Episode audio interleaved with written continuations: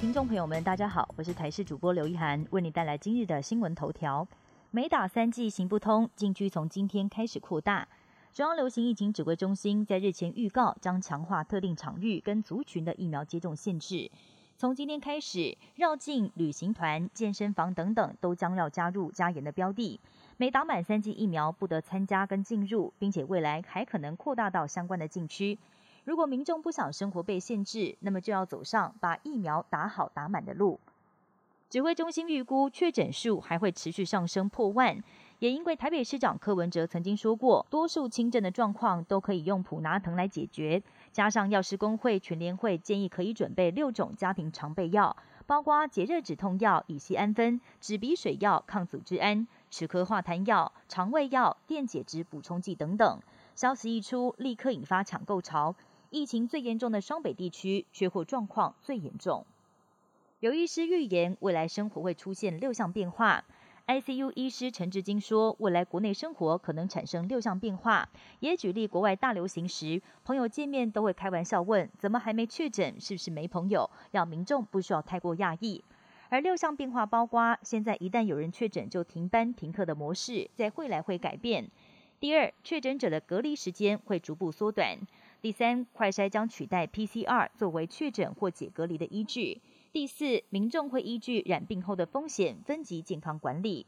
第五，则是保存医疗量能，风险低的族群会自我管理，医疗院所将会留给重症的病人来治疗。第六，则是民众会维持正常生活，国门大开，疫情记者会停开，报道变少，再也没有人在乎确诊数字。我国也有采购的辉瑞新冠口服药获得世界卫生组织的强力背书。在分析两项涉及将近三千一百名患者的临床试验之后，世卫表示这款药物是可以降低百分之八十五的住院风险。对于高风险患者而言，每一千名患者中也可以减少八十四个住院人数。世卫强烈建议病情较轻但仍然有高住院风险的患者服用。对于没有接种疫苗者、年长者或者是免疫功能低下的确诊者，这款药物是最佳的选择。但是，为专家提醒，药物不能够取代疫苗，只是为感染风险较高的患者提供另外一种治疗的选项。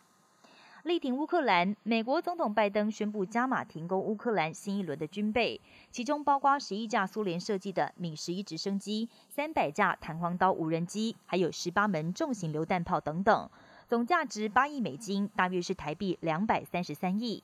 拜登同时宣布对俄罗斯寄出新一轮的制裁，禁止跟俄国有关的所有船只停靠在美国港口。但俄国也不甘示弱，宣布要扩大对美国的制裁名单，里面包括美国副总统贺锦丽、脸书创办人祖克伯，还有国防部发言人科比等九十二个人。俄方无限期禁止这些人入境俄罗斯联邦。乌克兰东南部城市马里乌波尔的保卫战来到最后关键时刻。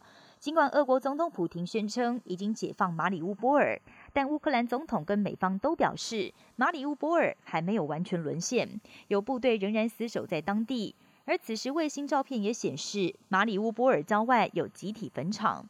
乌克兰总统泽伦斯基表示，俄军有行动火葬场在马里乌波尔毁尸灭迹。以上新闻由台视新闻编辑播报，感谢您的收听。更多新闻内容，请锁定台视各界新闻以及台视新闻 YouTube 频道。